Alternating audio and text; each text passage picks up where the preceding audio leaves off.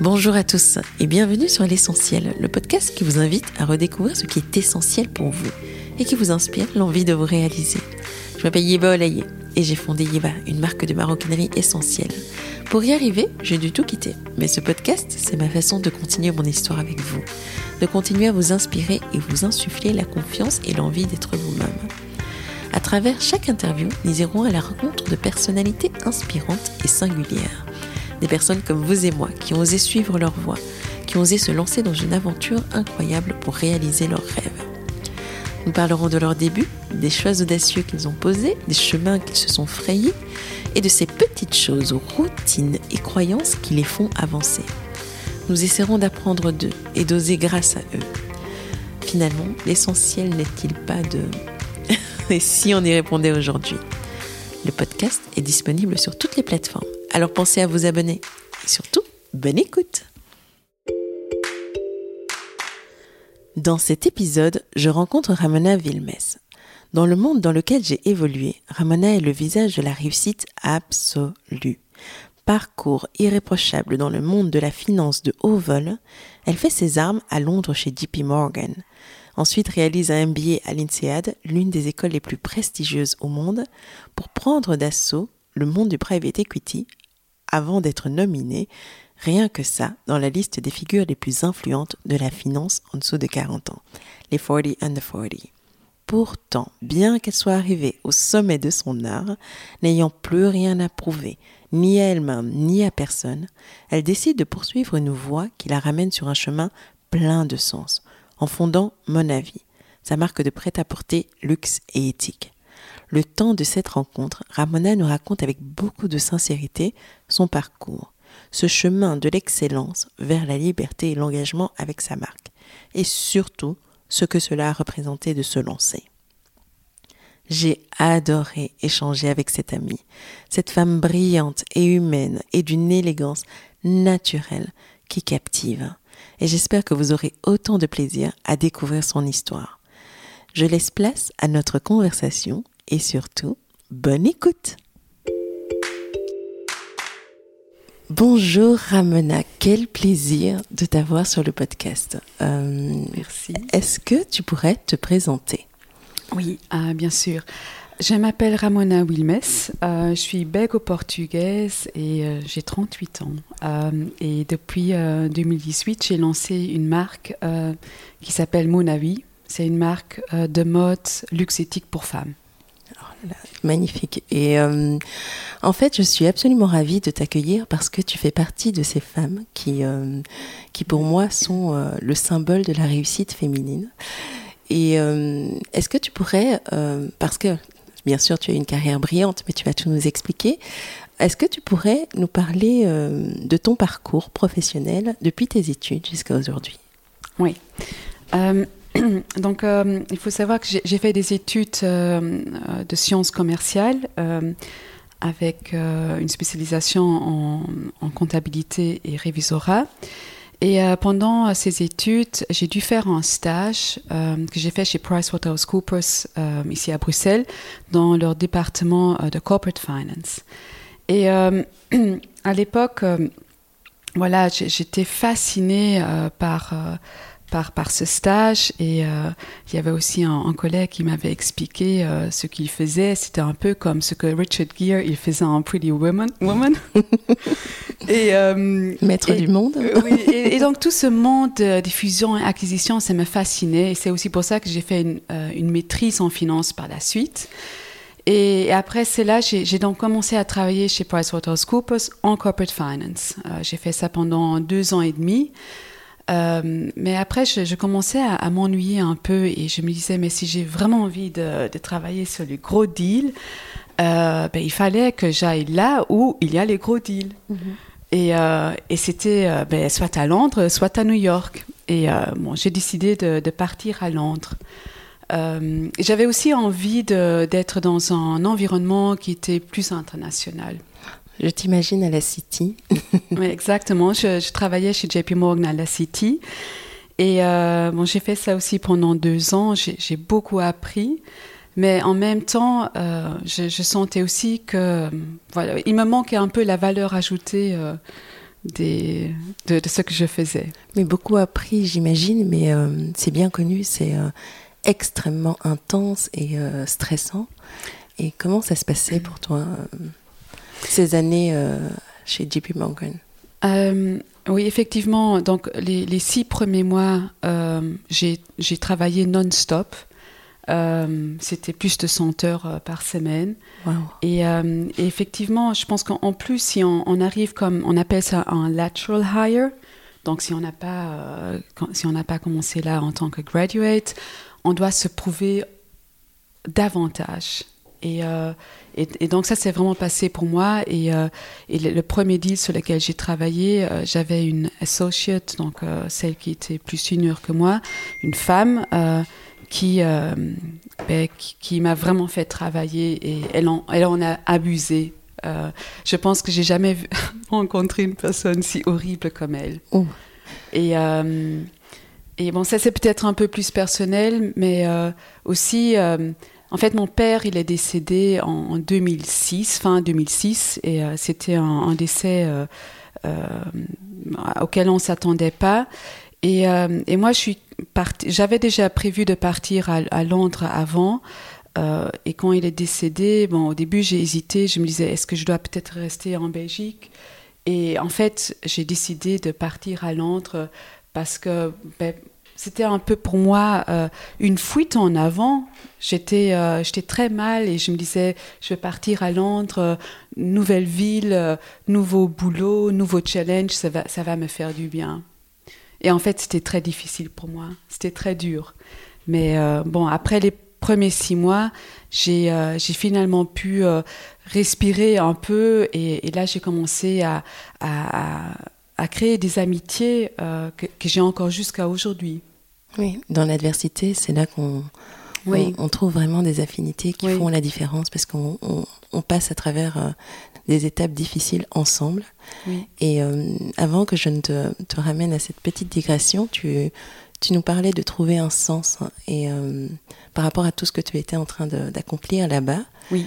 Et d'où est-ce que c'est venu et, et pourquoi cette question quand on est aussi occupé et et sur une trajectoire assez, euh, assez positive de l'extérieur en tout cas. Oui, mais euh, il faut il faut pas oublier que euh, de l'extérieur, on voit un job qui est très glamour. Ben, on, parle, on, on, travaille sur les grandes transactions de plusieurs milliards. Je rencontrais les, les CEO des, des, plus grandes boîtes. oui, on était dans les news, dans les Financial Times. Mais en vrai, ça veut dire quoi? Tu passes quand même, tu passes tes nuits devant ton ordi à, faire retourner euh, les modèles de valorisation. Euh, tu, prépares des, présentations euh, pour, pour les conseils d'administration. Et ben, ça arrive souvent aussi que tu dois le refaire et refaire. Et, pour finir, en fait, comme tu n'es pas vraiment dans le centre de décision, ben, parfois ce que tu as préparé n'est pas utilisé. Oui.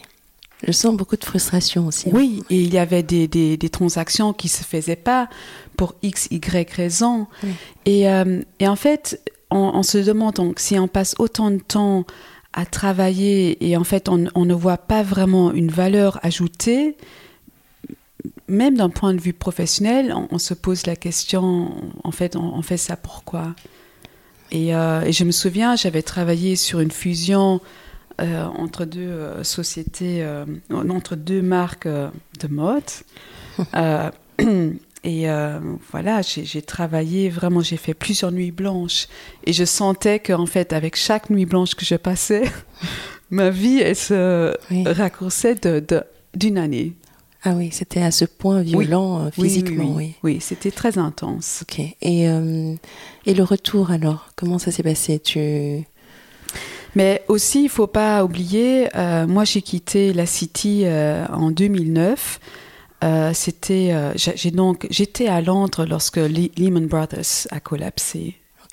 Donc j'ai vraiment vu de très près ce qui se passait et à quel point en fait il avait des, gros problèmes de, liquidité et qu'on a vraiment très bien échappé à, un désastre euh, ben, colossal.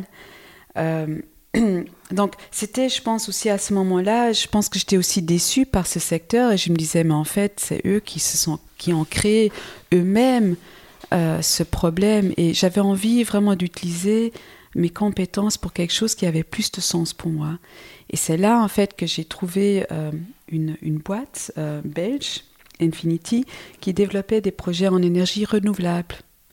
Et, et moi, je me disais... Déjà à l'époque. Oui, déjà à l'époque. C'était pas encore totalement à la mode ou, euh, aussi, euh, Si déjà à, l'époque les énergies renouvelables étaient vraiment fortement poussées, il y avait dans, dans tous les pays en Europe surtout il y avait des les, gouvernements qui ont fortement incentivé le développement de cette de cette de ce secteur par des subventions. Qui, ben, quelques années après, se sont avérés euh, pas euh, sustainable, pas soutenables. D'accord. En, fait, les Allemands l'ont bien géré, les, les, Espagnols un peu moins, donc eux, ils ont dû réduire les subventions de manière rétroactive. D'accord. Mais ça, c'est aussi la raison pour laquelle, à l'époque, donc j'avais décidé de ben, de quitter aussi ce boulot parce que je voyais que le secteur était en train de s'effondrer et euh, la boîte, elle se portait pas si bien. Et je me suis dit, mais en fait, c'est peut-être le bon moment pour moi de faire un MBA. Ok. Et tu l'as fait où cet MBA Qu'est-ce que ça t'a apporté? Ouais, donc je l'ai fait à, à l'INSEAD, en partie à Fontainebleau et en partie à, Singapour. Et euh, ben, ça a dû être une expérience incroyable. Oui, c'était une expérience incroyable. Je l'ai fait. Euh, je pense que j'avais j'avais besoin de d'une année comme ça pour moi. J'avais envie de, prendre du recul et, euh, et de, voir aussi ce que moi j'avais envie de faire avec ma vie euh, professionnelle et je pense aussi euh, plus générale. et donc, ben, ça m'a apporté aussi beaucoup d'amitié. Des, des, fortes relations. Un beau réseau, j'imagine. Oui, un beau réseau aussi. Et, et oui, d'un point de vue académique, ça m'a aussi apporté euh, beaucoup, surtout euh, euh, d'un point de vue stratégique, opérationnel. Et j'avais aussi un cours qui s'appelait Management Decision Making que, que j'utilise, auquel je pense encore aujourd'hui, peut-être pas tous les jours, mais presque tous les jours. Il nous a appris de, de, de déterminer quels sont les billets qu'on a et qui nous empêche de prendre les bonnes décisions. Et là, on parle de selection bias, confirmation bias et tout ça. Ok. Donc concrètement, ça voudrait dire quoi? J'ai envie de réaliser quelque chose, je ne le fais pas, et il faut que je me pose quel genre de questions. Euh, Oui, ou c'est concrètement aussi, euh, on est euh, dans une société, on doit prendre une décision, et le confirmation bias, par exemple, c'est que on, a déjà une, idée préconçue et, euh, et, par la suite on se dit mais en fait non ça va pas aller parce que justement on a cette idée préconçue. Ok. C'est de déconstruire hein, nos modèles et nos croyances pour pouvoir entrevoir toutes les options possibles, c'est ça? Et oui, exactement. Et aussi on avait fait, il nous a fait faire un test et euh, où on devait donc il posait une question. Après nous on devait donner notre réponse et on devait à chaque fois euh, indiquait aussi quel était le, pourcentage, donc quelle était notre certitude euh, qu'on avait par rapport à la réponse qu'on donnait. Et ça, c'était très intéressant parce que ce qui en ressortait, c'était que le plus haut la certitude qu'on avait indiquée, le plus haut la probabilité qu'on avait donné une fausse réponse. Ah bon? Oui. C'est dû à quoi ça? Donc ça veut dire que pour moi, les gens qui me, qui me donnent une réponse, et, euh, et, quand moi je me demande ah oui mais t'es sûr et les gens me disent ah oui je suis 100% sûr ben, très souvent c'est faux. Ok je dis pas toujours mais tu es en train de démolir mes modèles d'assertivité où je me dis allez il faut y aller. Et oui non. au gut feeling aussi parfois et quand on sent le truc d'y croire. Et là c'est euh, oui c'est intéressant oui non c'est intéressant et, euh, et je l'ai aussi après, je l'ai aussi appliqué et euh, quand il y avait quelqu'un, euh, surtout des hommes, qui me disaient qu'ils étaient 100% sûrs, j'allais voir, j'allais gratter un peu et, et c'était pas, c'était pas le cas. Oui. C'est clair que bon, je veux pas être euh, dans du féminisme ou sexisme facile, Mais c'est vrai que les femmes ont tendance à beaucoup plus se remettre en question, Mhm. À évaluer euh, une problématique sur différents points, points de vue, enfin, à travers différents angles. Et euh, voilà. Mais bon, avançons. Donc, euh, INSEAD, euh, un bel MBA qui te permet de te poser plein de questions. Et euh, qu'est-ce qui se profile euh, quand tu sors de là? Qu'est-ce que tu as envie de faire? À quoi est-ce que tu as envie de toucher? Qu'est-ce Oui. que, qu'est-ce que, Comment est-ce que ça te façonne? Mais en fait, c'est- c'est très marrant parce que euh, après euh, mon MBA, je suis retombée, pas retombée, mais j'avais besoin de, de, de me prouver et de, de prouver aux autres que j'étais, euh, que je suis quelqu'un d'intelligent, de, de, de compétent. Et, euh, et donc, j'ai accepté un, un job dans, en private equity, Oh, ici à Bruxelles. Ça, c'est du haut vol. Et euh, mais bon, je, me disais, euh, j'ai accepté aussi ce, poste parce que c'était euh, pas le private equity euh, normal, le plain vanilla, où on rachète des sociétés, euh, après on les revend après cinq ans. Non, c'était une société d'investissement qui investissait aux côtés des, des familles actionnaires et qui investissait dans le long terme parce qu'ils croyaient euh, qu'ils pouvaient justement, en investissant dans le long terme, euh, aider la, la société à croître Et créer de la valeur. oui, oui. et créer de la, de la vraie valeur. Ok. Et euh, tu t'y es plus? Est-ce que Oui, tu, tu as trouvé beaucoup de plaisir dans ce, cette nouvelle forme de... oui. J'ai trouvé euh, beaucoup de plaisir d'un point de vue intellectuel. Je pense que je peux dire que oui, j'ai travaillé avec, euh, avec les, des gens les plus intelligentes avec lesquels, les- avec lesquels j'ai j'ai, euh, j'ai pu travailler dans ma carrière professionnelle. Et, euh, et ce défi intellectuel euh, m'a apporté beaucoup. Et j'ai- on m'a donné aussi la possibilité de, de travailler sur tout. Oui. Et, et j'ai touché à, à des choses, beaucoup de choses différentes. J'allais en Allemagne pour faire du deal sourcing. Euh, je pouvais analyser des sociétés, euh, des opportunités d'investissement. Euh, je, je faisais des valorisations. Après, je travaillais sur, sur, sur des transactions, donc vraiment l'exécution d'acquisition. Et on me donnait beaucoup, beaucoup de responsabilités. Euh, et ça, ça, me- est- ça me, ça me plaisait aussi. J'aime bien, en fait, prendre euh, responsabilité euh, et être responsable pour, pour, pour des chantiers. Je, je pense que, oui, je suis quelqu'un, um, en anglais, on dit strive. We should have, maybe we should have done it in English. Um, I don't know. Mm. I, I, I didn't ask actually. Non, mais moi je bon pense que oui. c'est bien aussi En français. en français. Si je peux parfois mettre quelques mots en, en, en- en anglais, ça, ça me va. Mais, mais donc, j'ai- je, donc ils m'ont vraiment donné cette possibilité. Ils ont toujours, ils m'ont toujours donné aussi des défis par lesquels je pouvais croître d'un point de vue professionnel, mais aussi personnel. Ce qui est quand même exceptionnel pour, euh, j'ai pas envie de dire pour une femme, mais euh, ce que tu ne nous dis pas, c'est quand même que tu étais dans, tu étais euh, primée euh, dans le top 30 des personnes les plus influentes en finance. Oui, euh, c'était le top 40. Top 40, euh, oui, voilà. en dessous de 40. Oui. Le, euh, le top 40 en dessous de 40. oui. Et euh, c'est quand même une distinction incroyable dans une carrière. Oui, Surtout dans le domaine de la finance, être figuré à côté de tous ces noms, majoritairement hommes. oui. Comment est-ce qu'on fait et on comment est-ce qu'on on poursuit son chemin et on arrive euh, sans y laisser des plumes? Parce que c'est un milieu assez compétitif. Et toi, euh, en tant que femme, je crois que tu as dû quand même batailler. Et comment est-ce que tu as mené ta, barque en, y- en gardant quand même le sourire Parce que tu parles de plaisir encore. Donc, euh, Oui. Euh, je pense que je dis pas que c'était pas euh, difficile parfois. C'était parfois c'était difficile et effectivement être être euh, la seule femme ou être souvent la seule femme autour de, de table. Parfois, je, je me disais mais qu'est-ce que je fais ici? Euh, Ça ne représente pas euh, la réalité, si je peux le dire comme ça, Oui. ou la nature.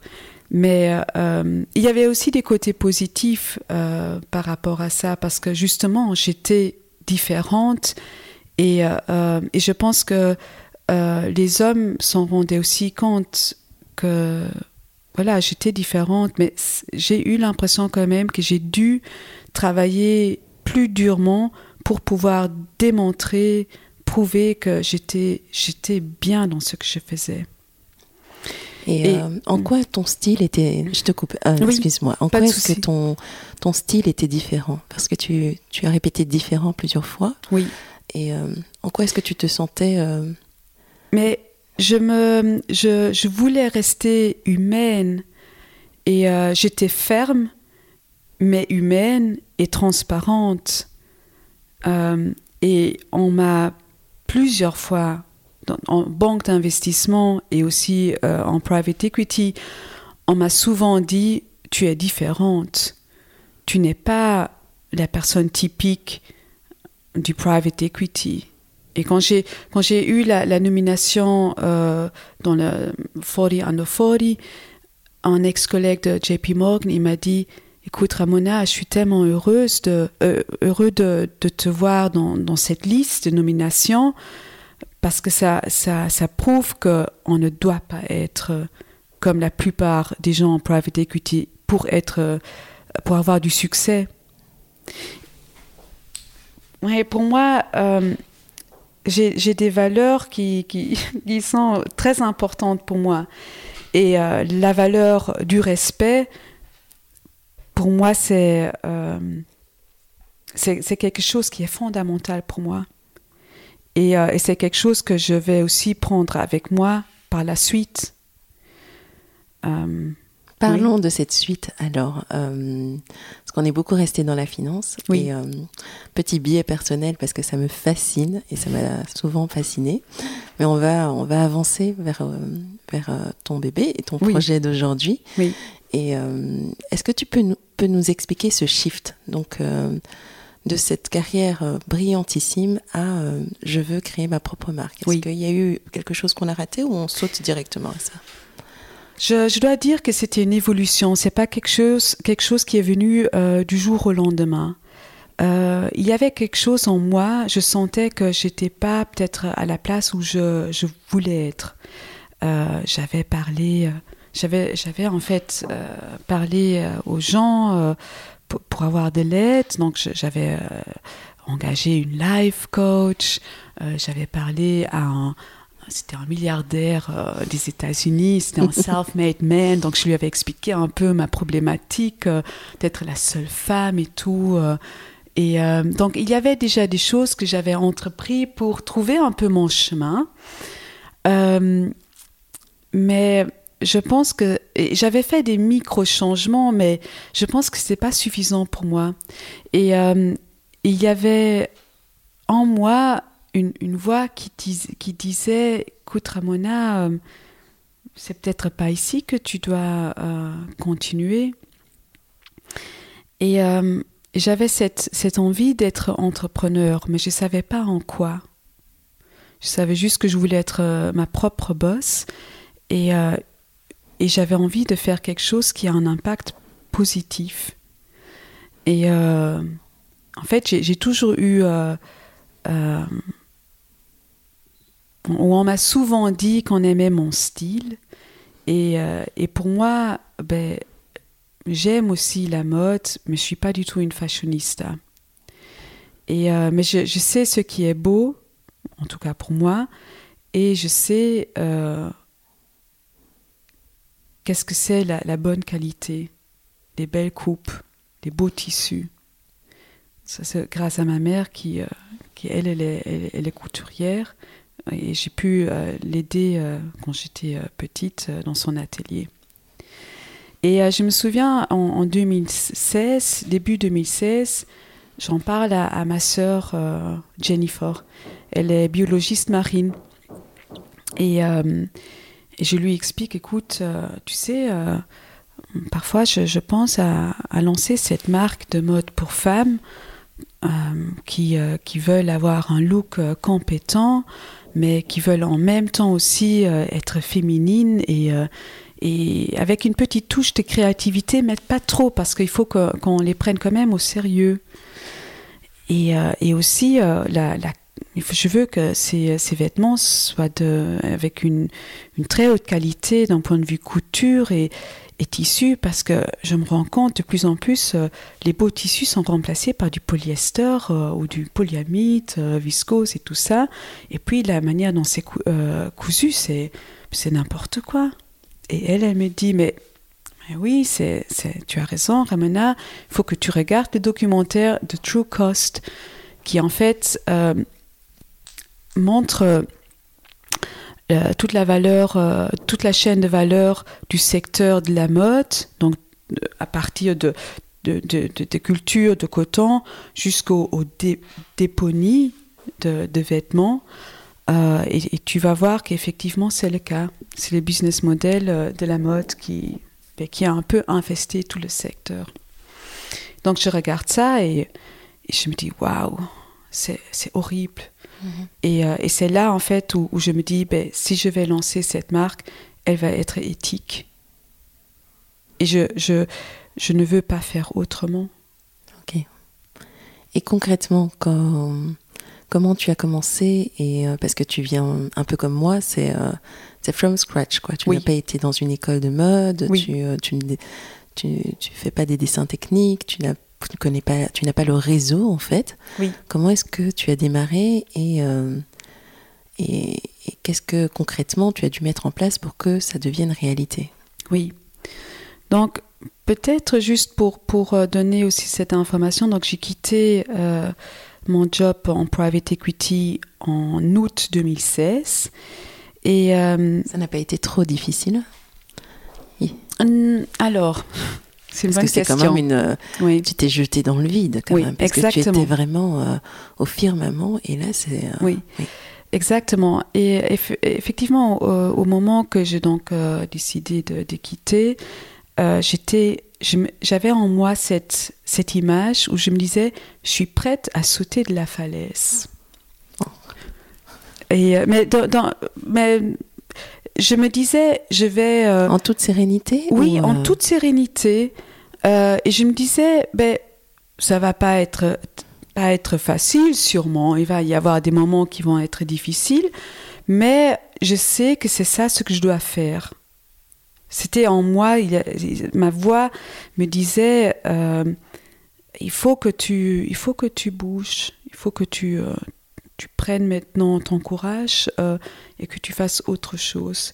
Et je pense aussi la nomination, elle m'a aussi aidé parce que ça m'a aussi dit, ça m'a donné cette légitimité de me dire, écoute Ramona, tu as maintenant assez prouvé euh, ta valeur aux autres et à moi-même, c'est bon. Okay. Vas-y. Et, euh, et, donc, au début, donc en août 2016, j'ai d'abord pris un mois de vacances pour moi. Et, euh, et euh, entre-temps, j'avais commencé à travailler pour une start-up euh, dans le domaine de la gestion du talent, euh, qui était qui, utilisait en fait l'intelligence artificielle. et, et j'aimais beaucoup cette idée et j'avais mis de côté en fait ma, mon idée de, de, de créer ma, ma, propre marque. Et, mais après quelques mois, je m'en suis rendu compte que, que j'étais de nouveau en train de travailler pour quelqu'un d'autre. Et, euh, et, là, je me suis dit, non, ok. Il it's faut... time, it's ouais. time. Maintenant, On voilà, va, oui. tu te mets à, à, à, travailler sur ta propre marque. Et, euh, et donc, j'ai commencé avec, euh, ben, comme il le faut, j'ai d'abord acheté un, un, un, livre pour, euh, qui expliquait comment comment créer sa marque. J'ai étudié ce livre. J'adore le mot étudier. Oui, mais c'est comme ça qu'il faut faire. Oui, et j'ai, euh, j'ai comme ça, euh, en, comme, comme bonne financière, j'ai, j'ai établi quels sont les work streams qu'il va y avoir. Euh, j'ai fait un, un, un, un plan. Un rétro-planning. Oui, un rétro-planning. Hyper détaillé. Exactement. Et, et donc, avec un business plan carré. oui, exactement. Et donc, je me suis dit, bon, maintenant, tu commences avec, euh, avec la recherche euh, du marché. Et ça allait bien, mais en même temps, j'avais vraiment peur. et, et je, je, n'arrivais pas vraiment à me mettre en route. Ouais. Peur de quoi? Ben, C'était peur d'échouer. Et Quand on a tout réussi déjà, on a peur d'échouer Oui. Ça reste? Oui, ça reste. et je pense surtout parce que c'était quelque chose de nouveau. Ok. Et, et donc, je suis partie pendant, cinq semaines au Pérou. J'ai été voir aussi une amie d'enfance et euh, j'ai passé beaucoup de temps dans les montagnes. Et euh, elle, m'a aussi encouragée de, ben, de, juste, euh, le faire.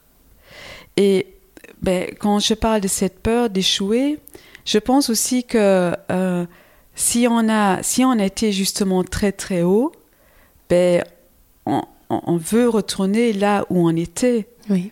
Et ben, si on recommence à zéro, ben, on sait que le, chemin va être lent. Mhm. Et, euh, et peut-être, euh, oui, je pense que, je pense que c'est assez, assez normal, en tout cas pour moi, c'est assez normal d'avoir euh, ressenti cette peur. Et, et, quand je suis revenue de, du Pérou, j'ai décidé, je me suis engagée en fait, j'ai fait ce pacte avec moi-même que j'allais mettre euh, tout euh, à, disponibilité de mon rêve. Euh, c'est-à-dire le temps, mon énergie, ma motivation et l'argent pour, pour me lancer. Et en fait, c'est là aussi que mon énergie est revenue. Mhm. Je pense que aussi, parfois, euh, quand on se lance ou qu'on veut commencer avec quelque chose de nouveau, on se met tellement de pression et on pense que ça doit, ça doit euh, arriver. Mais parfois, il faut aussi s'écouter et, et euh, ben, si, si à un certain moment donné, les idées ou l'énergie n'est pas là, il faut peut-être aussi accepter et juste donner un peu de l'air à soi-même euh, pour que ça revienne. Parce que surtout euh, pour, des, pour des, des marques ou des choses qui sont plus créatives, la créativité, on ne peut pas la forcer. Oui, j'ai eu aussi beaucoup de mal. Quand on vient euh, d'un monde où tout est, tout est basé sur la performance et le temps, et on a tendance à se mettre une certaine pression et à ne pas laisser euh, l'espace pour la créativité et euh, lui laisser le temps de s'installer, laisser les idées arriver. Et on est toujours sur dans une, une, certaine forme de course contre la montre, mhm. comme si on avait été programmé comme ça. Oui. Et moi, ça a été très très difficile de me défaire de ça. Oui. Parce que tu es dans des automatismes, enfin pas des automatismes, mais tu as été un peu formaté d'une certaine façon. Et rentrer dans un nouveau métier créatif demande un autre mode, une autre façon, une autre, euh, un autre rythme. Et, euh, et toi, comment est-ce que tu as fait pour te défaire de ton ancien, de ton ancienne façon d'aborder le travail et, et, arriver dans quelque chose de plus créatif et euh, peut-être plus incertain? Mais il, m'a fallu du temps et, et, je sais aussi encore aujourd'hui, parfois je retombe dans le, le conditionnement. Et c'est effectivement un conditionnement de notre société, qu'il faut travailler dur pour avoir aussi un résultat. Donc, en fait, le résultat est une, euh, est une fonction linéaire, linéaire du travail, du temps qu'on met dedans. Et justement, dans la créativité, ben, c'est pas comme ça. Parfois, on peut avoir des, des, idées comme ça qui viennent justement quand on ne travaille pas. Et, euh, et, je pense que ben, comment j'ai changé, c'est aussi par l'expérience il y a eu des moments où j'étais contre un mur et je ne pouvais juste plus avancer. Et donc, là, il fallait juste euh, lâcher prise. Lâcher prise, le mot est sorti, je l'attendais. donc, j'avais euh, pas d'autre choix que de juste lâcher. Est-ce que tu peux, euh, enfin, si tu veux bien nous donner dans les grandes lignes, qu'est-ce que tu retiens de ce lâcher prise et Qu'est-ce que ça veut dire pour toi et, euh, et, euh, et, voilà. Et comment tu le vis Et est-ce qu'il est qu'il t'échappe encore? Parce que moi, il m'échappe tous les jours, mais euh, voilà. Oui. Mais justement, tu vois, comme on vient d'un background plus business, le, le, plus important, c'est de contrôler tout. Et Et bon, moi, je suis, je suis un peu comme ça, perfectionniste. Euh, Tiens donc. et, euh, et, euh, et, je pense que c'est aussi pour ça que j'ai bien réussi dans, dans, ma carrière précédente, justement parce que je suis perfectionniste, je travaille dur, j'essaie de contrôler tout. mais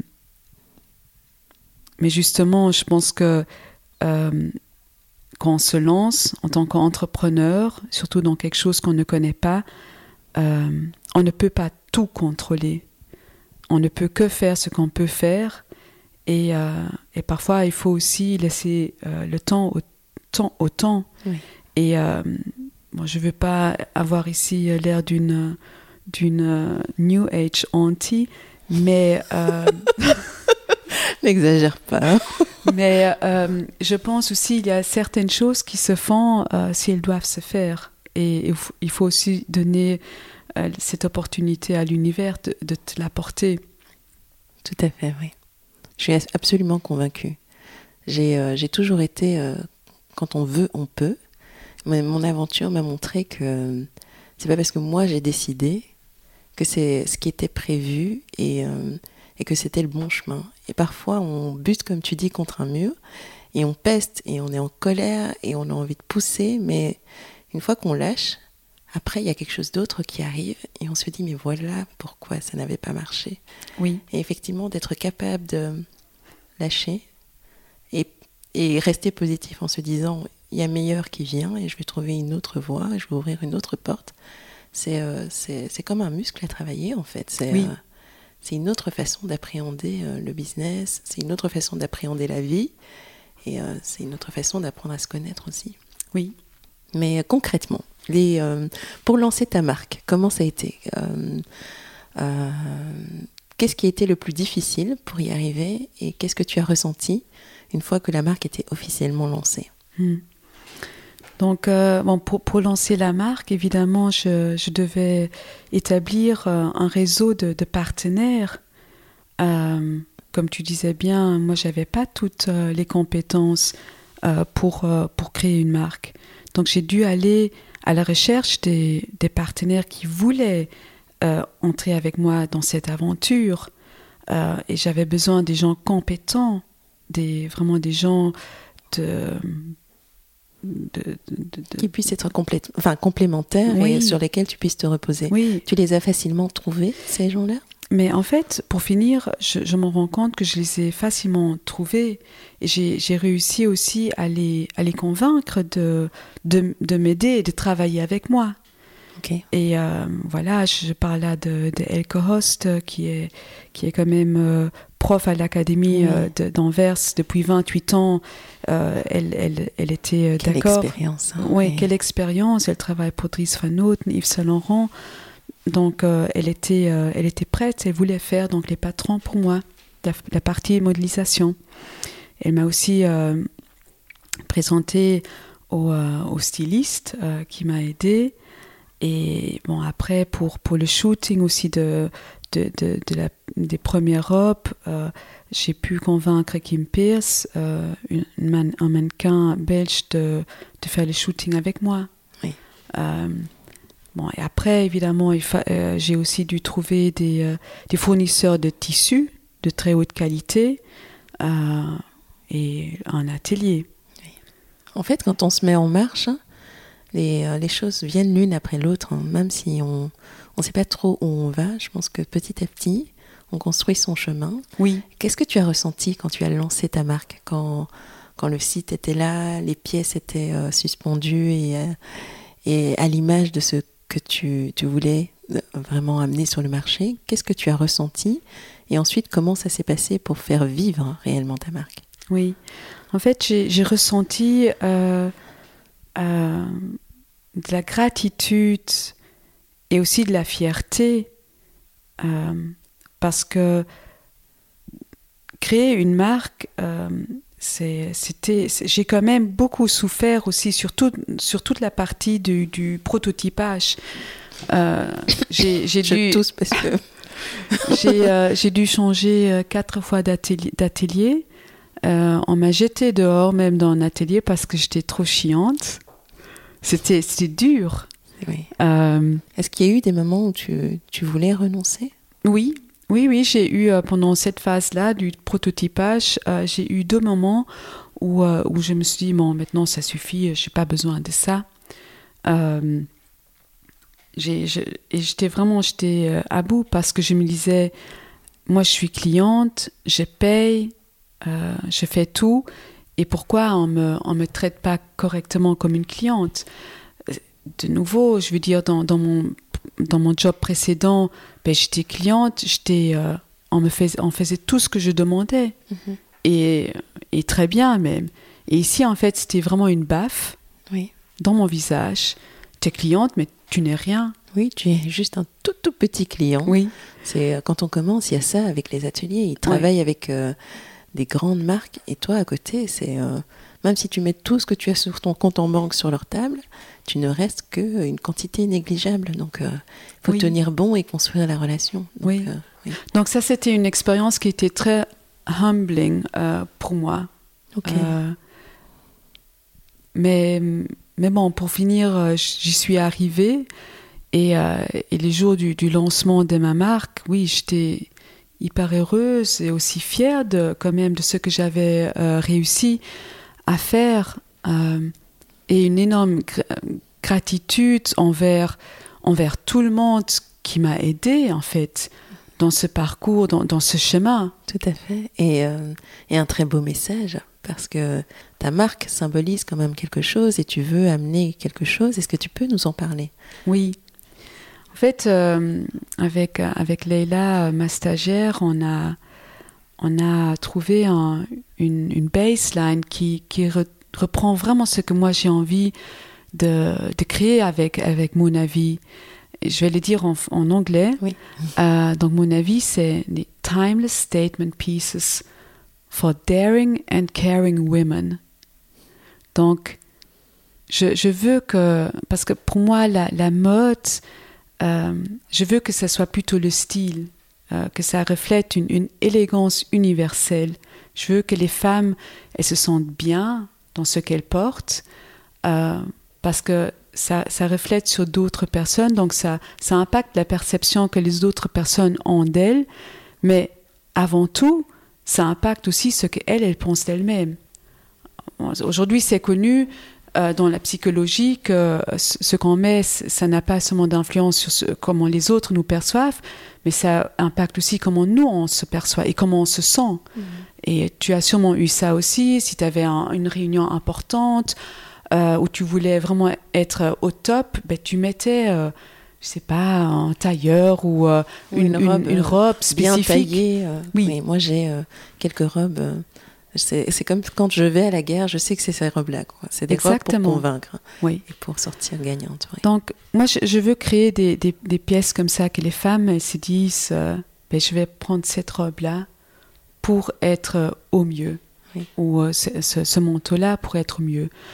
Pour moi, donc, ça doit être intemporel parce que moi, je, je ne crois pas vraiment dans, dans, dans, dans tout ce qui est comme ça, fashionable.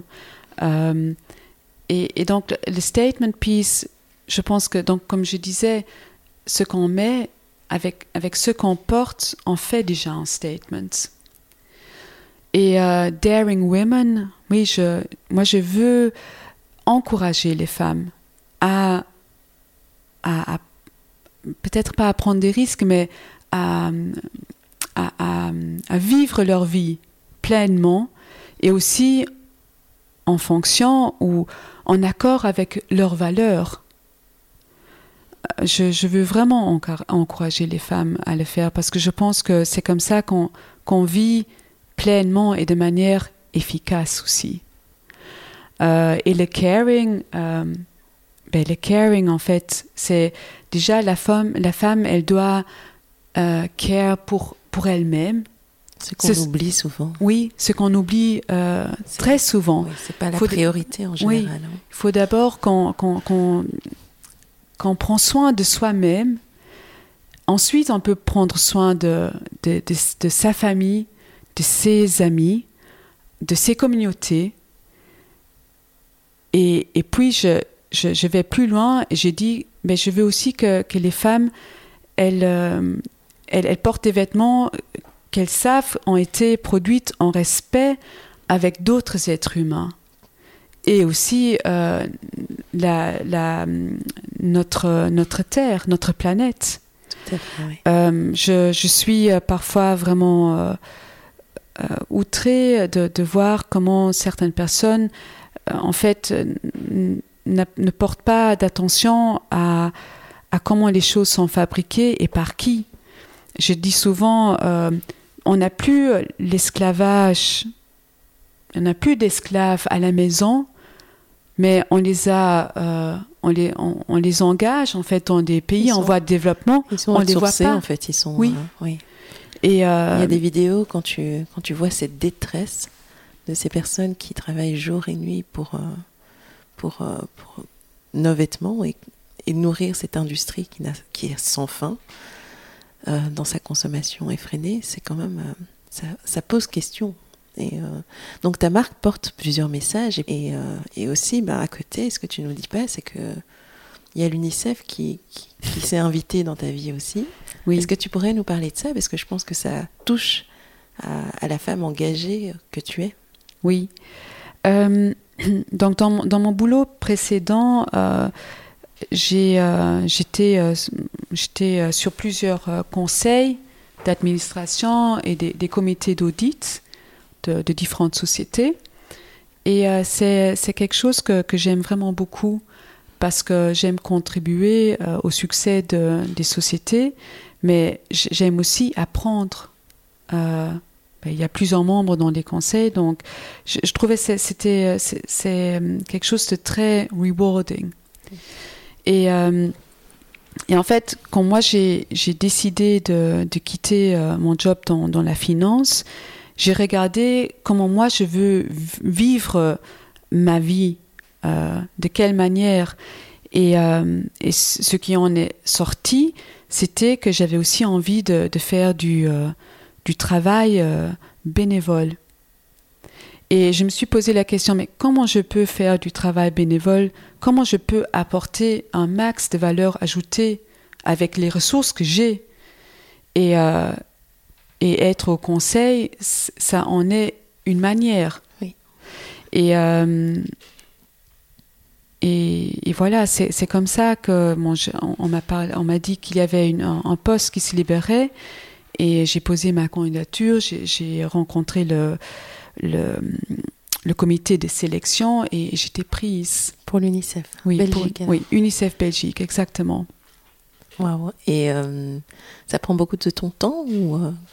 Ça prend euh, plus de temps que je, je le pensais parce que de, depuis que j'ai accepté le, que j'avais que j'ai été nommée au conseil d'administration il y a un an et un jour. Bon anniversaire. Merci.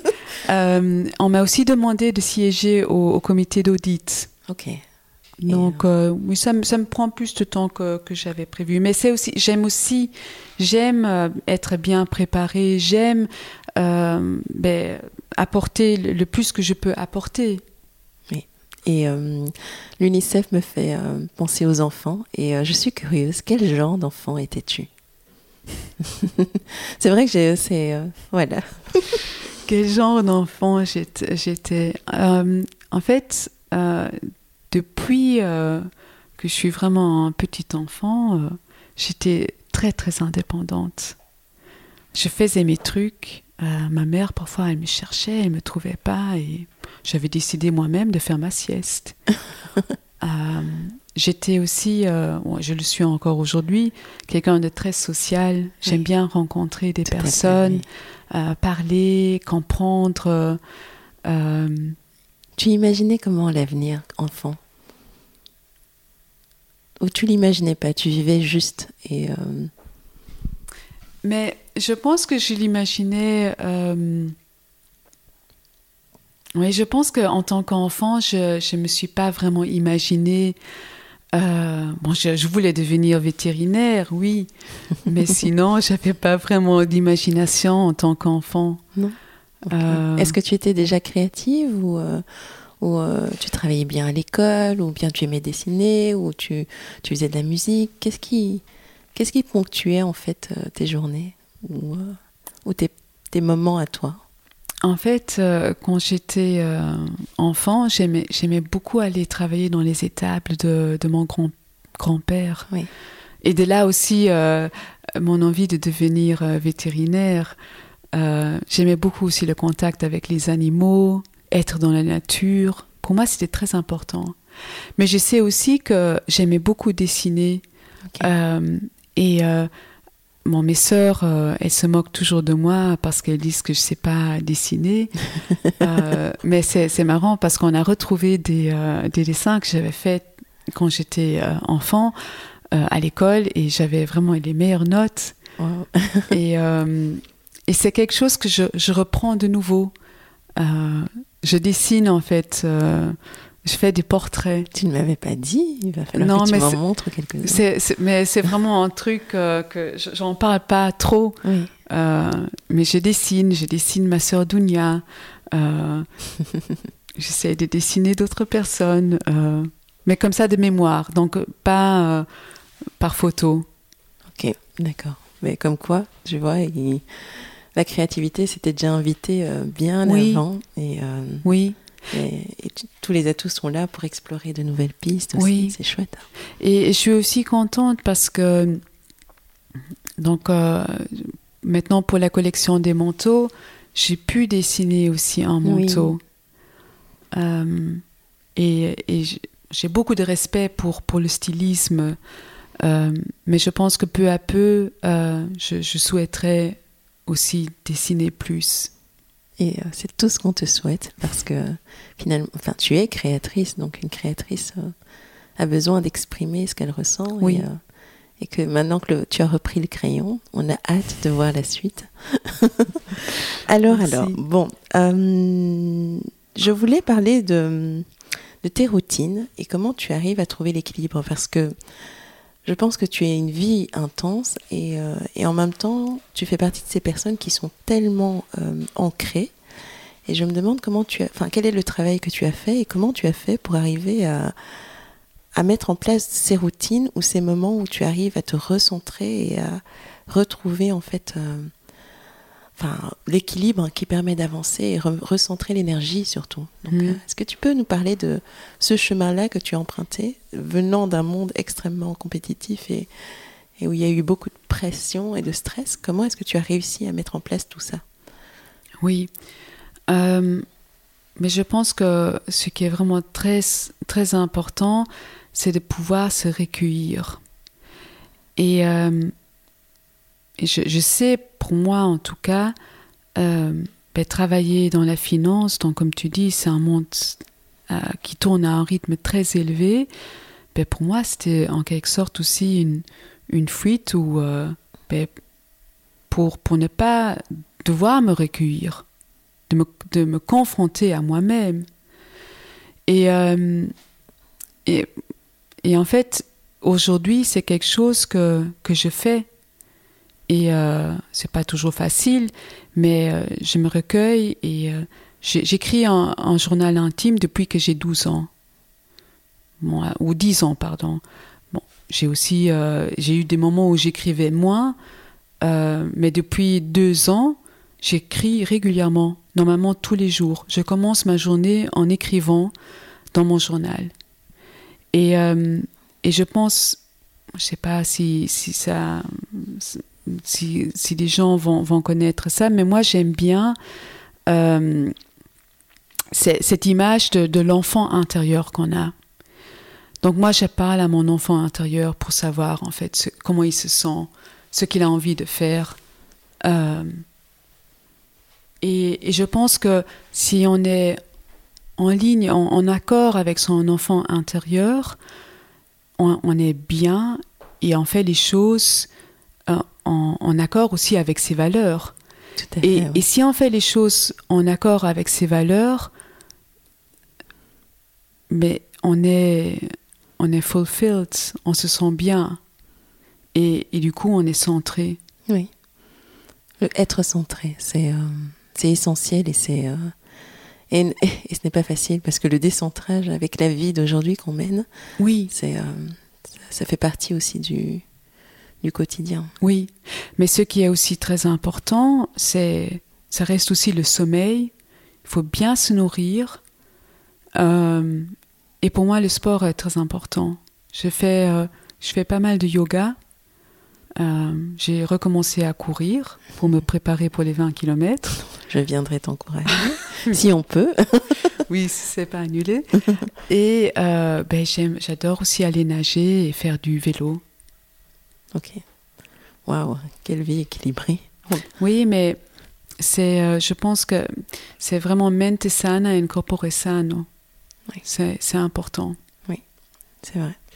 Bon, mais je vais y travailler. J'ai commencé, depuis que je t'ai rencontré, j'avoue que j'ai fait euh, tellement de progrès, mais euh, y a, de temps en temps, je lâche un peu. Oui, mais, moi faut- aussi. moi aussi. Mais, euh, mais c'est vrai qu'on sent une, différence, mais absolue. Enfin, moi, ce qui, qui m'aide, c'est de, de me réveiller un peu plus tôt, de prendre 15-20 minutes, rien que pour moi, pour, euh, pour écrire deux, trois lignes de comment je me sens et qu'est-ce que j'ai envie de faire de cette journée, de, de décharger un peu. Et ensuite de boire quelque chose de chaud et de recentrer le truc et puis repartir pour la journée. Mais euh, effectivement, plus de sport et, euh, et manger sainement, c'est euh, vrai que tu as un, un regain d'énergie que qu'on ne soupçonne pas une fois qu'on met ça en place en fait. Oui. Voilà, voilà. Quelques questions personnelles, euh, comme si ce n'était pas personnel depuis là, mais là c'est vraiment qu'est-ce que cette aventure, j'allais dire de ta marque, mais finalement qu'est-ce que ton parcours ton, t'a appris de toi en fait, de toi sur toi?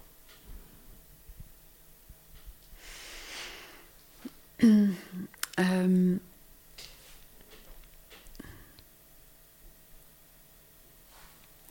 ben, ça m'a appris, euh, comme je disais avant, de lâcher prise et que je ne peux pas contrôler tout. Et euh, ça m'a montré aussi euh, le, grand revers de la médaille du perfectionnisme. Euh, que pour finir, oui, c'est bien d'avoir des exigences hautes, mais ça a aussi ses limites.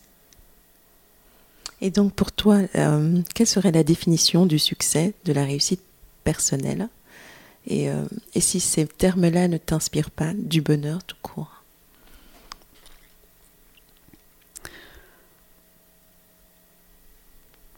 Oui, pour moi, c'est euh, la réussite euh, ou le, bonheur, c'est justement de pouvoir vivre une vie en accord avec mes valeurs. Et, euh, et que à la fin de ma vie, je regarde en arrière et je me dis, tu as bien fait. Tu as réussi, tu as inspiré d'autres personnes aussi à, à prendre leur chemin. Euh, et ce que j'ai fait, ça a eu un impact positif pour ce monde. Bon, ben, s'il y a une présidence qui s'ouvre.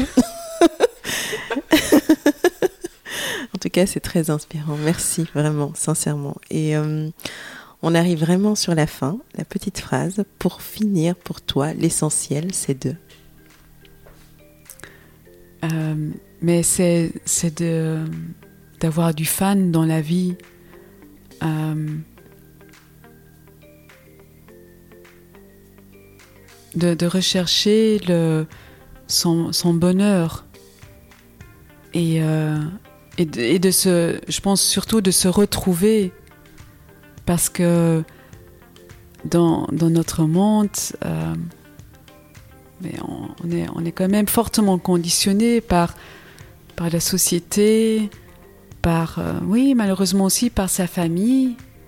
Euh, et je pense que l'essentiel, c'est vraiment de, de, se retrouver et de, de savoir, en fait, qu'est-ce que moi je veux vraiment. Et comment moi je veux vraiment vivre ma vie. Voilà. Merci. C'était super. Merci beaucoup à Ramona pour ce magnifique épisode plein de sens. J'espère qu'il vous a plu, qu'il vous a inspiré et qu'il vous a donné envie à vous aussi de vous réaliser et de vous retrouver.